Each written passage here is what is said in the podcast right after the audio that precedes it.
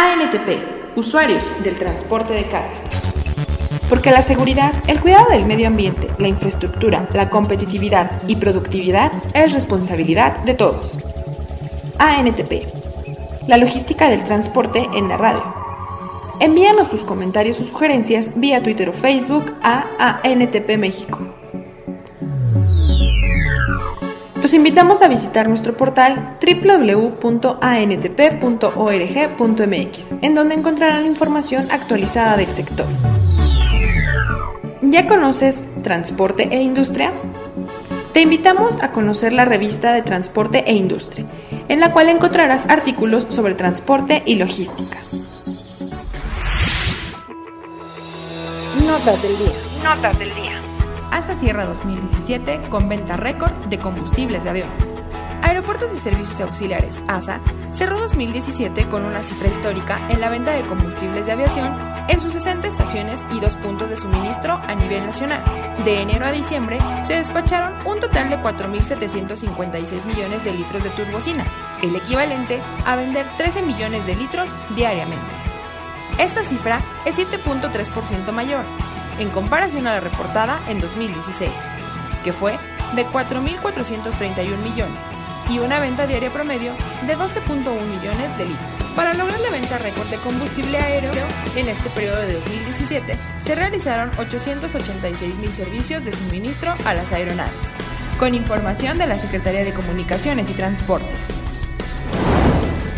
Fortaleciendo el talento a través de un liderazgo con enfoque humanista. Los ejecutivos asistentes al Congreso Internacional de Logistics Summit and Expo los días 21 y 22 de marzo en el Centro Citibanamex de la Ciudad de México podrán tener una perspectiva de liderazgo con un enfoque humanista y dedicado a obtener lo mejor de cada persona para lograr un alto rendimiento. Tomando en cuenta ese escenario, el Congreso Internacional del Logistics Summit and Expo 2018 te presentará la conferencia Cómo liderar equipos de trabajo para obtener lo mejor de cada integrante impartida por Julio Velasco, entrenador de la selección argentina masculina de voleibol y reconocido ampliamente por ser mentor de Pep Guardiola y por ser un gran orador, con la peculiaridad de transmitir un espíritu ganador a cualquier tipo de espectador. Con información de énfasis logística. Logística, principal reto para abaratar combustibles.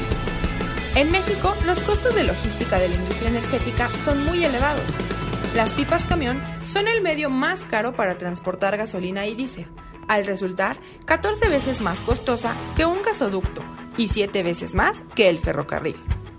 Entonces, ahora el gran reto es impulsar medios de transporte como el ferrocarril, además de los centros de almacenamiento, para que poco a poco se vaya configurando ese sector, expresó Guillermo Zúñiga, comisionado general de la Comisión Reguladora de Energía, CRE.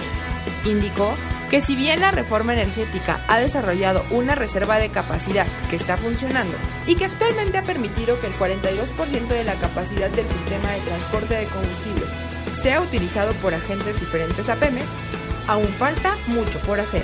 Con información del financiero. Comercio exterior granelero va a la baja en puertos. Pese a que el manejo de carga en general va en aumento en el sistema portuario nacional, el movimiento de graneles en tráficos de altura va a la baja, según cifras de la Secretaría de Comunicaciones y Transportes, SCT.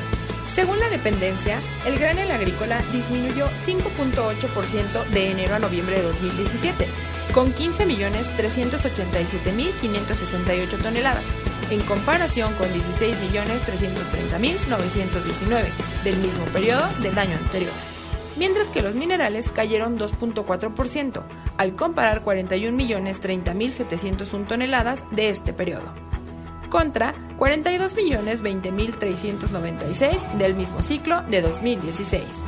Con información de T21.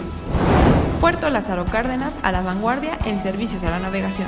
Con el propósito de innovar y ofrecer mejores condiciones a la navegación, el puerto Lázaro Cárdenas cuenta actualmente con cinco luces de sectores de bajo consumo de energía, pero con la potencia suficiente para su óptimo funcionamiento, además de ofrecer diversas ventajas, quedando libre de mantenimiento, brindando una mejora a los navegantes acerca de su posición dentro del sector marítimo.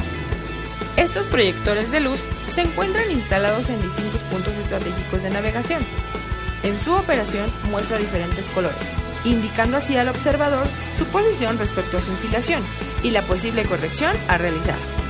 Otro de los beneficios es que puede sustituir boyas y balizas, añadiendo seguridad al puerto, auxiliando la navegación a alinearse a la entrada del recinto portuario.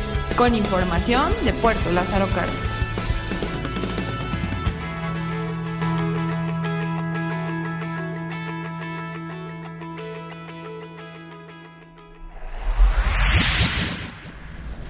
Muy buen día amigas y amigos. Sean bienvenidos a la emisión número 275 de ANTP Radio, usuarios del transporte de carga.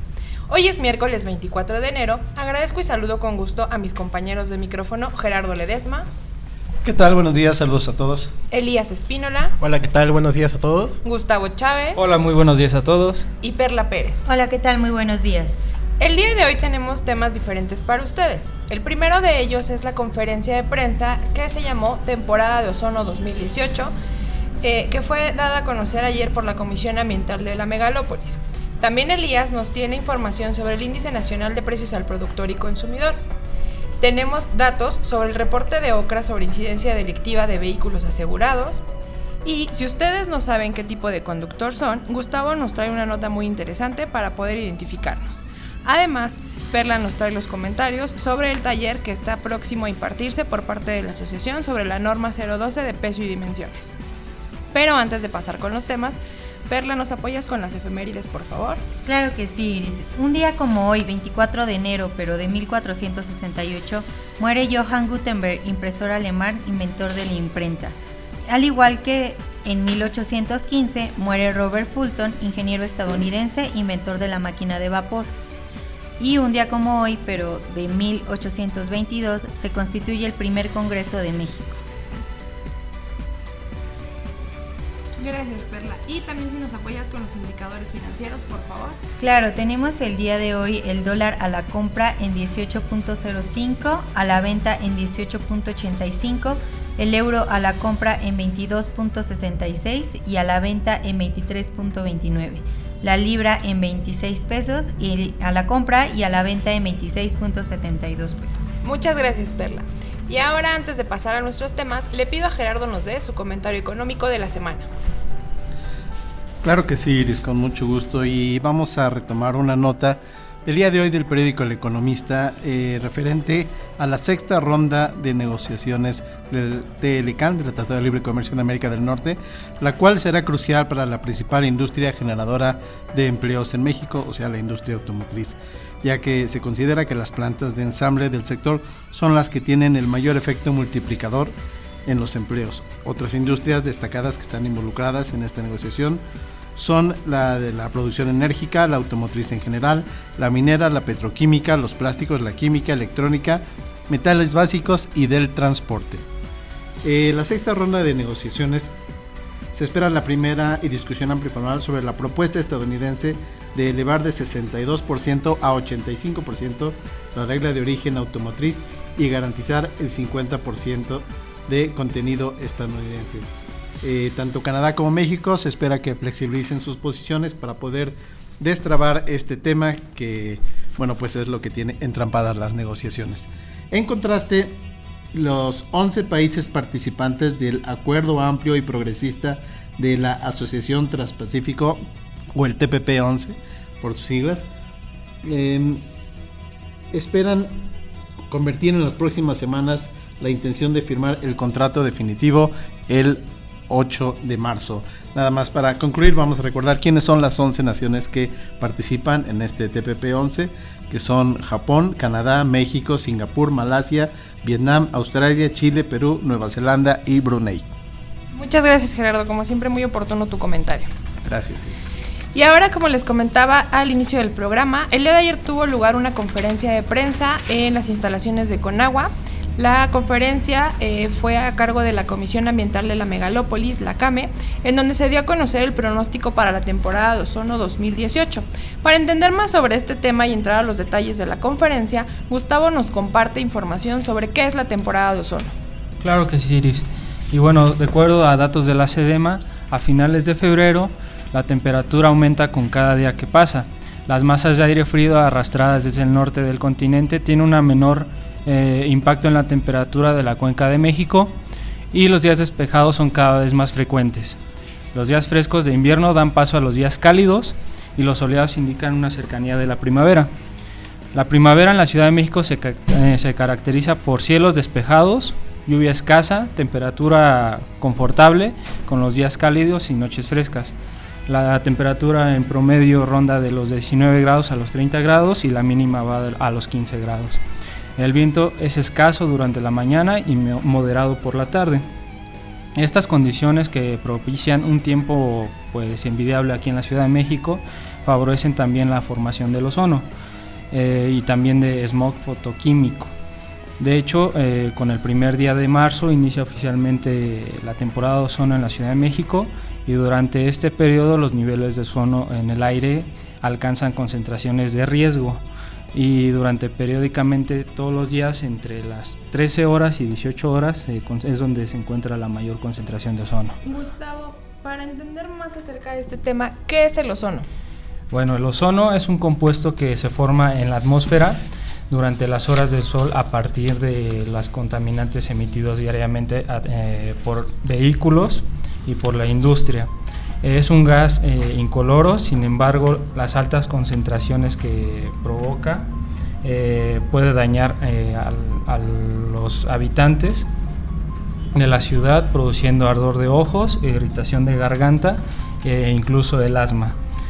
algunos científicos ya que estudian este tipo de fenómenos han demostrado que el ozono se forma en cientos de reacciones químicas, como son los óxidos de nitrógeno y los hidrocarburos. Eh, que emiten los millones de vehículos que circulan en la ciudad y las miles de industrias que también emiten a la atmósfera los contaminantes.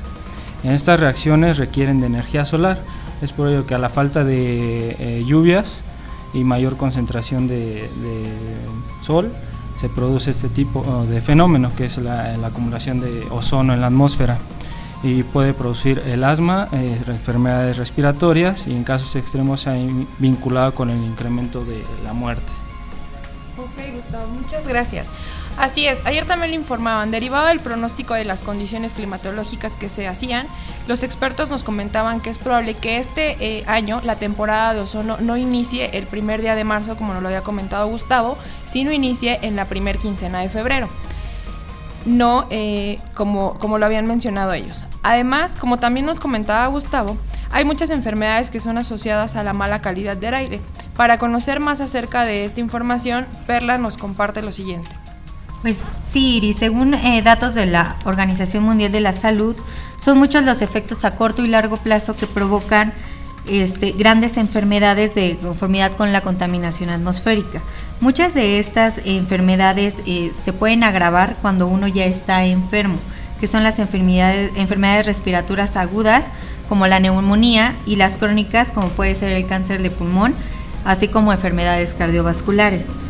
La contaminación también afecta de distintas formas. Como les mencionaba, los efectos más graves se producen en personas que ya se encontraban enfermas, sin embargo, también hay grupos más vulnerables a este tipo de contaminación y que pueden surgir enfermedades más en ellos, como son los niños, los ancianos y las familias de pocos ingresos, así como un acceso limitado a la asistencia médica. Esto se debe obviamente a que están más tiempo expuestos al aire contaminado, ¿no? Y bueno, obviamente la contaminación del aire también representa un grave problema de higiene ya que el medio que afecta a los habitantes en los países de desarrollo y, desarrollados son aquellos residentes que padecen más enfermedades cardíacas, problemas respiratorios y cánceres de pulmón. Son los que viven en zonas urbanas donde el aire es más limpio. ¿Por qué? Porque llegan a una parte contaminada y les afecta un poco más la contaminación atmosférica. La exposición, la exposición a corto y a largo plazo produce efectos sobre la salud como pueden ser a las personas que se aquejan, como ya lo mencionaba Gustavo, del asma. Después puede pasar que tengan un riesgo mayor de sufrir una crisis asmática los días que las concentraciones de ozono a nivel del suelo son más elevadas, mientras que las personas expuestas durante varios años a concentraciones elevadas de material particulado tienen un riesgo mayor de padecer enfermedades cardiovasculares. Muchas gracias, Perla. Así es, parte de esta información que ya han comentado mis compañeros la dieron a conocer ayer las autoridades en la conferencia de prensa denominada temporada de ozono 2018. Antes de escuchar parte de esta conferencia y de los datos más relevantes, eh, les comento que en el presidium acompañaron al licenciado Martín Gutiérrez Lacayo, coordinador ejecutivo de la CAME, la licenciada María Elena López Barrera, directora general del Instituto Estatal de Energía y Cambio Climático del Estado de México, la licenciada Carolina García Cañón, directora de Prevención y Control de Contaminación Atmosférica, el ingeniero Alberto Hernández Unzón, coordinador general del Servicio Meteorológico Nacional, y la doctora Beatriz Cárdenas González, directora general de la Gestión de Calidad del Aire de la Secretaría de Medio Ambiente de la Ciudad de México. Durante su intervención, el coordinador del ejecutivo de la CAME, Martín Gutiérrez Lacayo, señaló que derivado de los análisis, se muestra que al tener meses más secos del año, no solo nos pone en condición de alerta al tener seca la, vegetación, con una formación mayor de incendios forestales a la región, sino que son asociados con un aumento a la temperatura y se pronostican entre 10 y 15 escenarios por arriba de los 115, 155 eh, partes por billón, a diferencia de los 11 episodios que tuvimos el año pasado. Incluso esta cifra de 10 a 15 episodios podría eh, sumarse 5 episodios más derivado de las condiciones, ya que comentaban que esta temporada del año es la más seca y en esta ocasión para la temporada de ozono 2018 suele estar por debajo de la media. Pero vamos a escuchar este primer audio de Martín Gutiérrez Lacayo. Se cruza con información que el sistema de monitoreo atmosférico de la Ciudad de México ha venido generando con eh, la nueva herramienta de pronóstico de calidad de aire. Y los análisis nos muestran que al tener los eh, meses más secos, del año, como nos han referido, no solo nos pone en una condición de alerta al tener seca la vegetación con una formación mayor de incendios forestales en la región, sino que asociados a un aumento de la temperatura se pronostican entre 10 a 15 escenarios por arriba de los 155 partes por billón a distinción de los 11 que tuvimos el año pasado. Este pronóstico puede alargarse inclusive si las lluvias tardan en llegar en los primeros trimestres.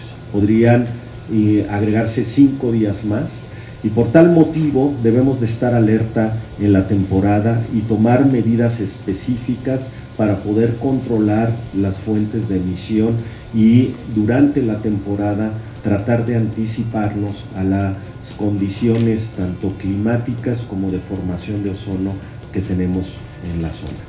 Es por esto que eh, hemos eh, coordinado una serie de acciones tanto en las entidades eh, que conforman la megalópolis, pero en específico con la Ciudad de México y con el Estado de México y autoridades federales para poder no solo estar dando una alerta temprana a la ciudadanía, en el cual se ha instaurado un grupo técnico que permanentemente estará vigilando las condiciones y los pronósticos durante la temporada de la mano del Servicio Meteorológico Nacional.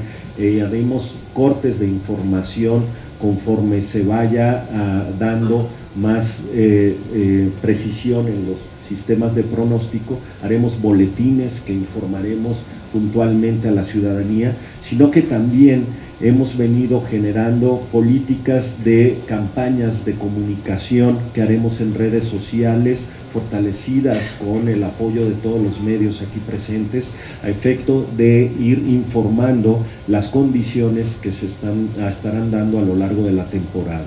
Y el llamado siempre a ir reduciendo el uso de eh, eh, precursores de ozono, como pueden ser el uso del vehículo, donde hacemos un llamado a la ciudadanía para que se adopten estas medidas que hemos ido de manera reiterados en eh, dejar el vehículo en tramos eh, cortos, el ponernos de acuerdo con nuestros vecinos, con nuestros compañeros de trabajo para ir dejando el uso del vehículo, usar medios alternativos de movilidad, pero también el eh, llamado a la ciudadanía para que revisen sus de, gas LP en sus domicilios, las fugas que se dan eh, y evaporativas del gas es una, una contribución muy alta a los compuestos orgánicos volátiles. El hecho también de que vayan siendo responsables en el uso de la energía, desconectando aparatos eléctricos que no están utilizando el hecho también de que estén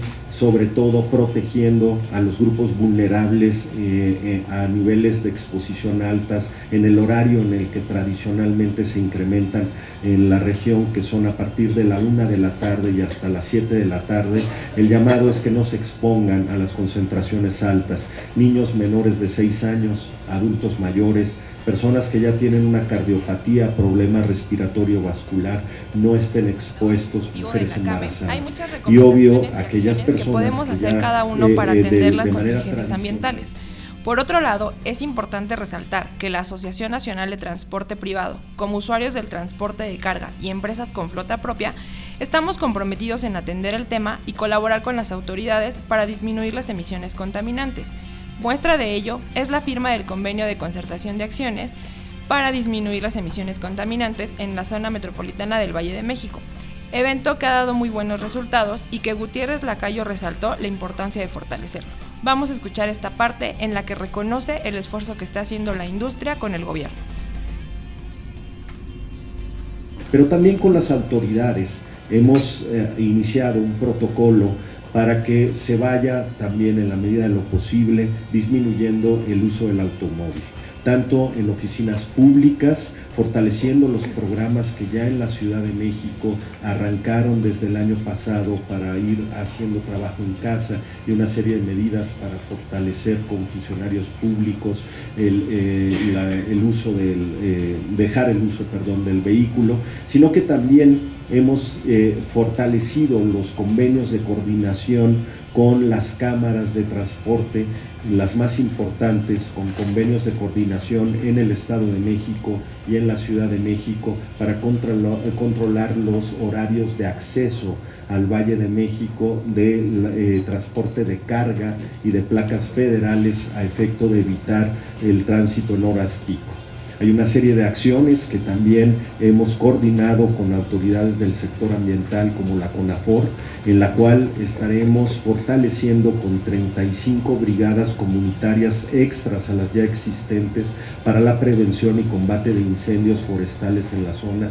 Como ya vimos, eh, hay eh, condiciones desfavorables y el uso de estas medidas que tradicionalmente se utilizan en el campo de preparar los cultivos haciendo la rosa tumba quema se ha venido generando de manera tradicional en la región de la megalópolis un incremento de incendios forestales. Por tal motivo vamos a fortalecer con estas 35 brigadas eh, comunitarias. La Ciudad de México y el Estado de México continuarán con el reforzamiento del programa de vigilancia del Hoy No Circula en las 16 delegaciones y los 18 municipios conurbados del Estado de México.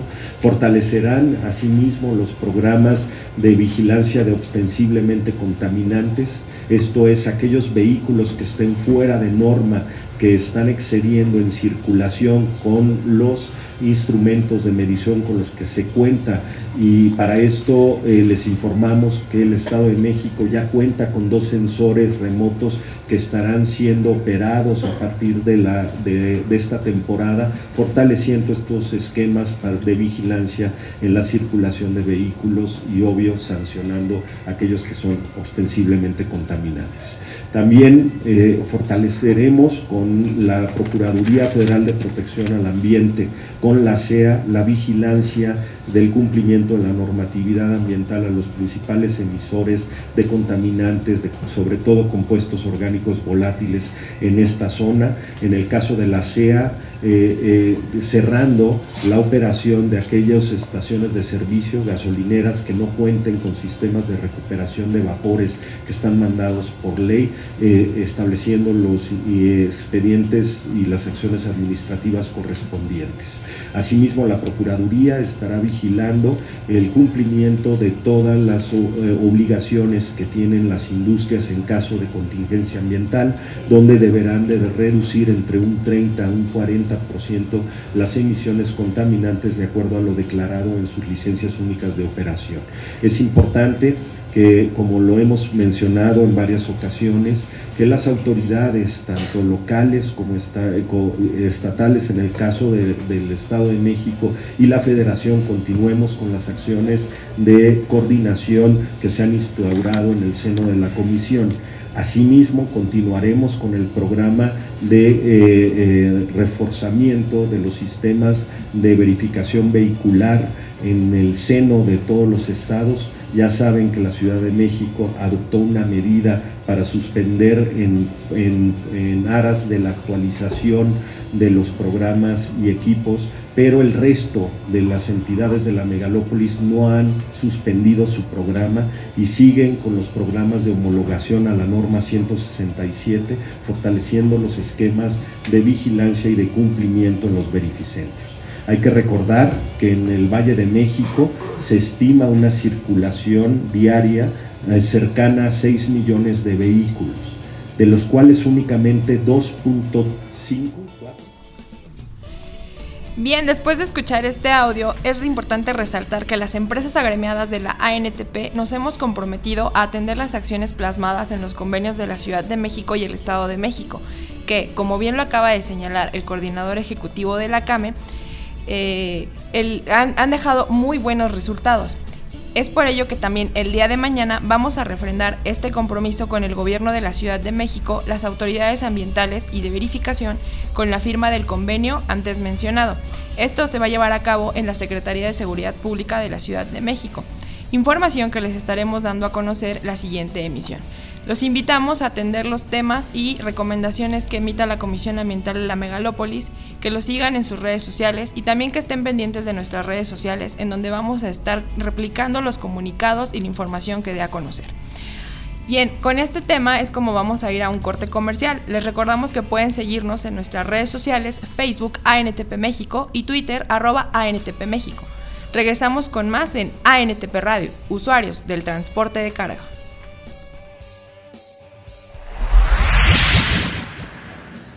El podcast de ANTP. Te invitamos a escucharlo todos los martes a las 10 de la mañana. Lo puedes descargar en nuestro portal www.antp.org.mx. También está disponible en iTunes. ¿Sabías que? ¿Sabías que? MAN aumentó sus exportaciones 31%. MAN Latinoamérica aumentó sus exportaciones en un 31% durante 2017 esto en comparación con el año anterior.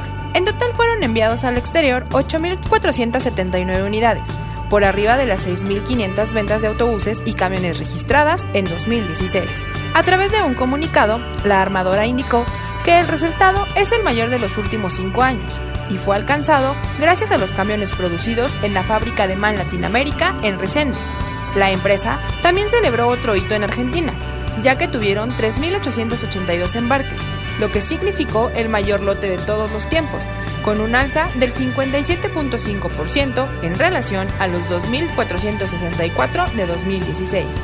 Uruguay es otro país que destacó con 224 unidades enviadas. Con información de Nación Transporte.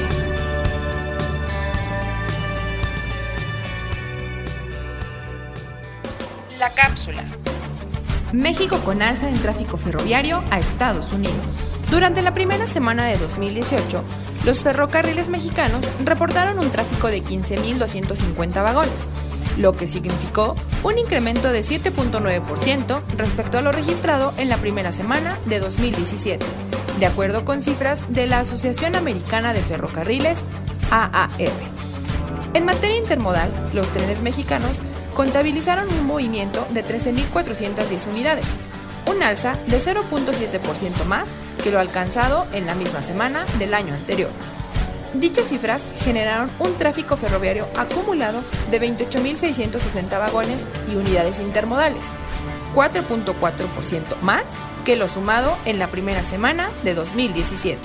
En este sentido, destaca que el tráfico de los trenes mexicanos aportó el 5.08% del tráfico total de Norteamérica, el cual, de acuerdo con la agencia, finalizó en 563.862 vagones y unidades intermodales, 3.5% menos que lo acumulado en la primera semana del año antecesor.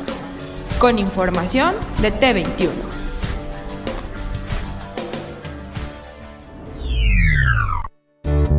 ProStarda International es el tractocamión con el mejor rendimiento de combustible de toda la industria. Lo tenemos certificado. Con motor Cummins, la cabina más amplia y cómoda del mercado y todo el respaldo postventa de International con más de 80 puntos en todo el país. Y si lo que estás buscando es el camión del patrón, conoce el nuevo Lone Star. En cuanto lo veas, sabrás por qué le decimos así. Acércate al distribuidor internacional más cercano y descubre por qué International es Uptime. Internationalcamiones.com ANTP agradece a Navistar y Kenwood, patrocinadores de ANTP Radio, usuarios del transporte de carga. Estamos de regreso amigos, qué bueno que sigan con nosotros. Ahora Elías nos trae información relevante sobre el Índice Nacional de Precios al Consumidor y Productor. Bueno, el Índice Nacional de Precios al Productor, que es el INPP, en diciembre de 2017 marcó en un 123.64 teniendo una variación a comparación del año 2016 del 6.3% y del mes pasado que sería en noviembre del 2017 en un 1.84%, dado las condiciones a los precios, bueno, al, alza de precios de combustibles. Al igual el índice nacional de precio consumidor que es el INPC, que marcó un 146.35% y una variación porcentual del 11.48% a comparación del año 2016. Al igual que el periodo pasado que sería en noviembre de 2017 con una variación del 1.023%. Esto ha dado que, que las variaciones igual han subido mucho por, bueno, en esta parte del sector ha subido mucho por los altos precios del combustible, al igual donde encareció mucho el precio del transporte aéreo, donde incrementó el precio de la turbocina. Ok, Elías, muchas gracias por tu información. Y ahora, ¿ustedes saben qué tipo de conductor son? Para poder identificarnos con alguno de los tipos de conductor, Gustavo nos comparte el siguiente artículo. Bien, Iris. Eh, esta información es de suma importancia, sobre todo para las empresas. Al momento de contratar a un operador, pues buscan cierto perfil, pero eh, como sabemos, todas las personas son diferentes. En este caso, también los conductores son diferentes. Y es, de suma importancia conocer este tipo de información para las empresas, para tratar a sus operadores eh, de una forma distinta y poderlos capacitar, sobre todo de una forma distinta. Eh, una nota de Salvador Sánchez Díaz eh, suena muy interesante porque nos explica los tipos de conductores que existen y que debemos de, identificar en, en, los caminos. En este caso, podemos encontrar un conductor agresivo que se caracteriza porque agrede a los demás conductores, avienta el automóvil al por mayor, dice groserías a los demás este, conductores, maldice a todos y hace uso excesivo del claxon. Bueno, es muy mal ser un conductor de este tipo, ya que el que se enoja pierde, como lo menciona aquí en su nota. Generalmente estas personas agreden porque ven la vida desde un punto de, eh, de vista de cualquier detalle les enoja. O sea, porque les pasa una mosca y ya se enojaron, ¿no? Entonces hay que tener mucho cuidado con este tipo de conductores. Eh, un conductor precavido tiene sus pros y sus contras, como lo menciona aquí. Eh, un conductor deberá ser precavido, pero sin llegar a ser eh, este, de forma excesiva, precavido, porque al conducir a una, forma, a una velocidad demasiado moderada, puede causar alguna anomalía a un accidente, llegar a molestar a los demás y que, que ellos circulan en una velocidad moderada, ¿no? Sí, claro, y más si todos los demás van un poco más rápido, ¿no? Dentro del límite. Sí, ¿Cuántas eso veces nos encontramos? Me ha pasado bastante. conductores que van en el carril este, de alta y van a una velocidad muy lenta. Exactamente, sí. Deben de ser conscientes y pasarse al carril, de, extrema derecha si van a ir a una velocidad muy lenta. El conductor amable. Son aquellos que dan el paso a los patones, que no les importa tratar, eh, tardar unos segundos más y prefieren ser amables con todo el mundo, ¿no? Con los Sí, demás claro. conductores. Incluso menciona aquí que en algunos países llegan al tal grado de bajarse de su vehículo y ayudar a cruzar a un anciano o a un menor de edad. Entonces, En otros países. En otros países. Sí. Aquí pues todavía falta mucha cultura vial, ¿no? Sí, claro. Creo que eh, más allá de otros países, con el, el caos de la de vial de la ciudad, Claro. es muy difícil encontrarnos este tipo de conductores. Porque Sí, sobre todo en horas pico. o sea, es Y más si eres Todos conductor llegar amable. quieren llegar temprano a su trabajo. Y Más si un pues, conductor amable quiere dejar unos segundos para dejar pasar al peatón y atrás trae al conductor agresivo, ya está pitando. Se vuelve ya caótico. está, claro, gritándole que se apure, ¿no? Sí, sí, es muy caótica la ciudad como para. Otro tipo de conductor es el piloto wannabe. Este tipo de conductor pues es el que provoca mayor número de accidentes. Es un conductor que maneja muy rápido, revoluciona el auto hasta corte de inyección, derrapa las llantas cuantas veces puede, pero bueno, este conductor es el que produce el mayor Más. número de accidentes. Claro. O sea, que agarra su vehículo y pues sin importarle las normas y leyes de tránsito, él Literalmente al va muy rápido o va esquivando, ¿no? Es siempre me, Sí, son de los me que causa se mucho meten conflicto. Ajá. y sin importar este, lo que suele pasar, ¿no? Sí, claro. Otro tipo de conductor es el conductor despistado. Es aquel que pone atención en cualquier cosa menos al manejar. Se le olvida hacia dónde se dirige, se pasa las desviaciones, no pone atención en los semáforos, no sabe el nombre de las calles, no prende las luces cuando eh, es de noche, bueno, en fin. este, este, este tipo de conductores sí, pues se distraen con todo, ¿no? Sí, no claro. ponen atención en lo que es en el camino y van atentos en, en otras cosas. Muy peligroso en el celular también, ¿no? caminando me pierdo y no sé las calles, por eso no manejo. Bueno, qué bueno. Y si no, imagínense, ya es un peligro en la ciudad. Seguramente. Otro tipo de conductor es el irresponsable. Eh, se puede definir y describir como muchos puntos, pero lo más importante son aquellos que pongan en riesgo la vida de otros ocupantes del auto y los demás eh, y los de los, Los demás demás conductores. Ajá. Al fun- eh, por ejemplo, los que llevan a los niños en el asiento delantero. Aclárame, Eh, eso es hasta los 12 años que puede ir un niño adelante, Sí, pero ¿cierto? hay veces que he visto que los papás llevan al niño ahí enfrente del volante. Sí, eso sí me ha tocado verlo manejando con también. ellos. El conducir en estado de ebriedad también o con estupefacientes también es un, un conductor irresponsable, Sí, claro. sabiendo que puede traer consecuencias tanto para él como, como para los los demás. ocupantes. Sí, claro. Ahora que mencionas lo del niño, me ha tocado ver conductores que va, o sea, llevan al niño en la parte de atrás, respetando que no vaya en el asiento del copiloto, pero va con el vidrio abajo y sacando las manos.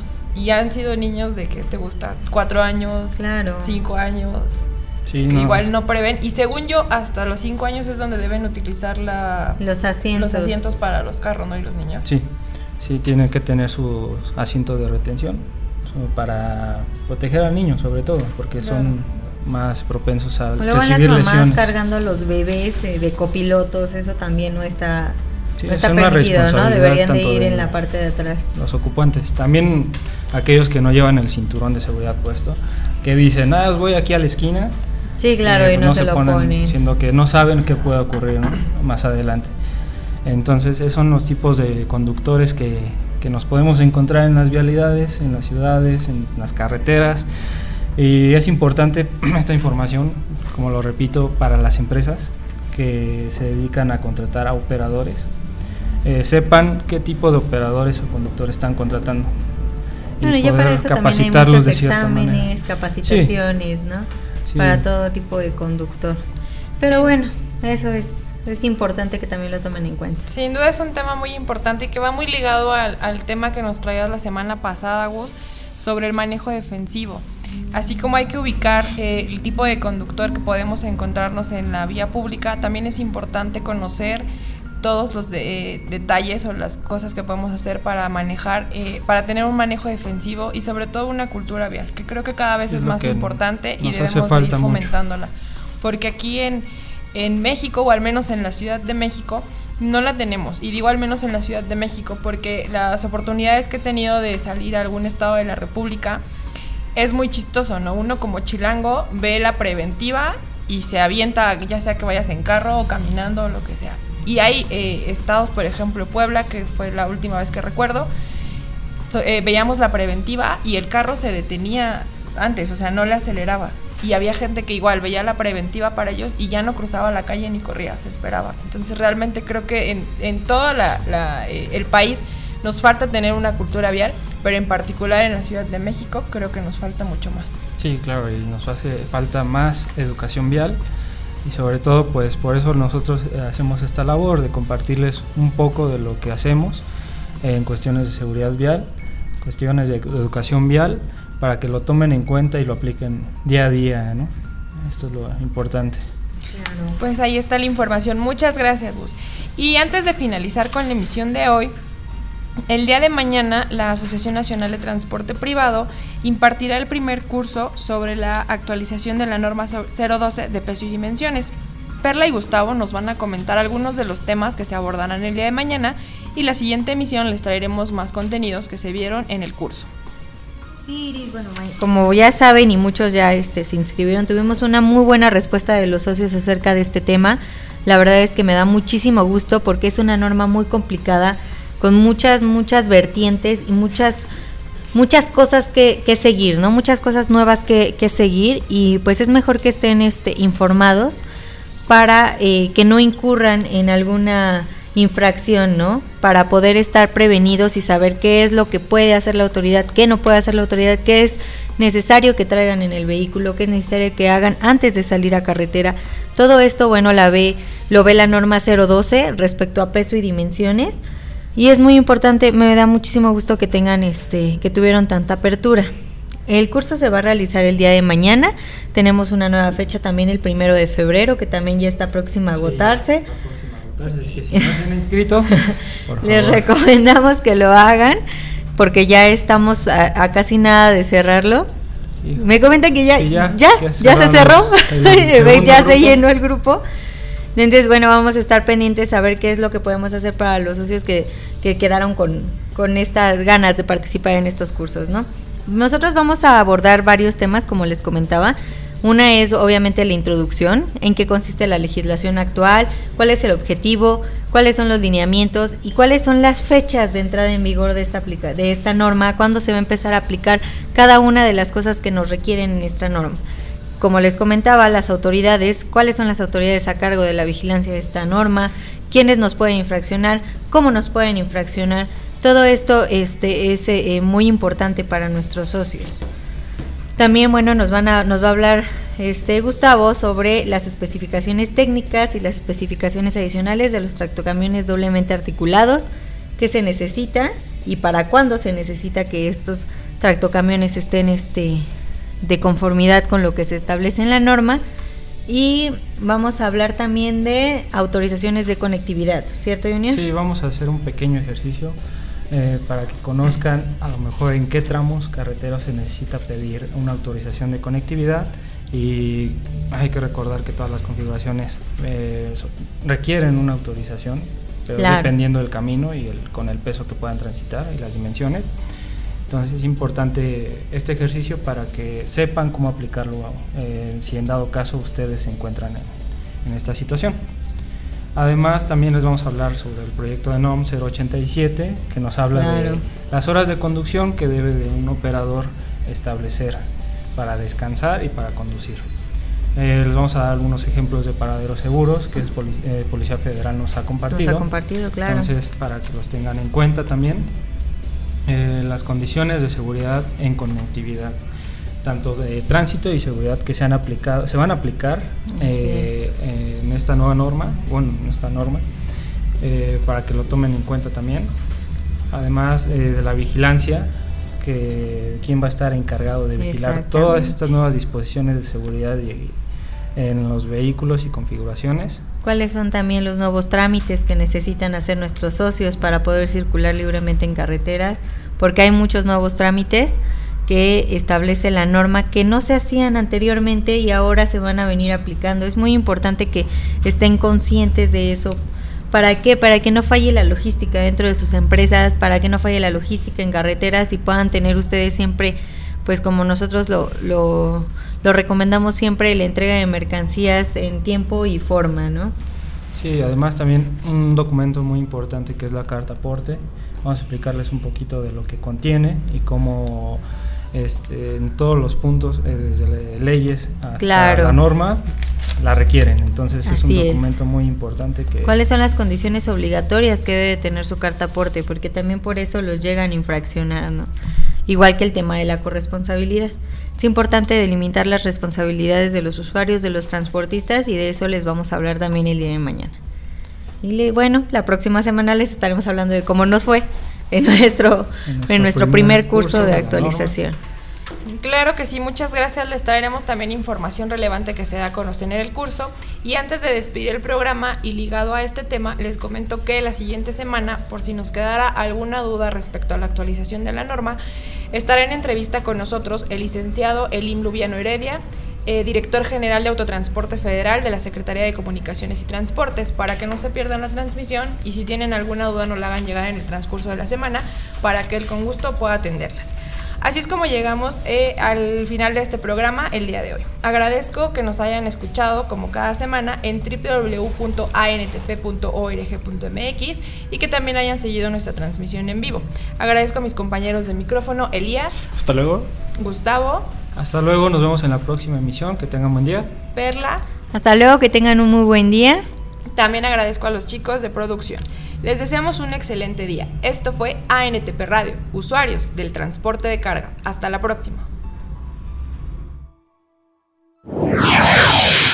ANTP, usuarios del transporte de carga. Porque la seguridad, el cuidado del medio ambiente, la infraestructura, la competitividad y productividad es responsabilidad de todos. ANTP. La logística del transporte en la radio. Envíanos tus comentarios o sugerencias vía Twitter o Facebook a ANTP México. Los invitamos a visitar nuestro portal www.antp.org.mx, en donde encontrarán información actualizada del sector. ¿Ya conoces Transporte e Industria? Te invitamos a conocer la revista de Transporte e Industria, en la cual encontrarás artículos sobre transporte y logística.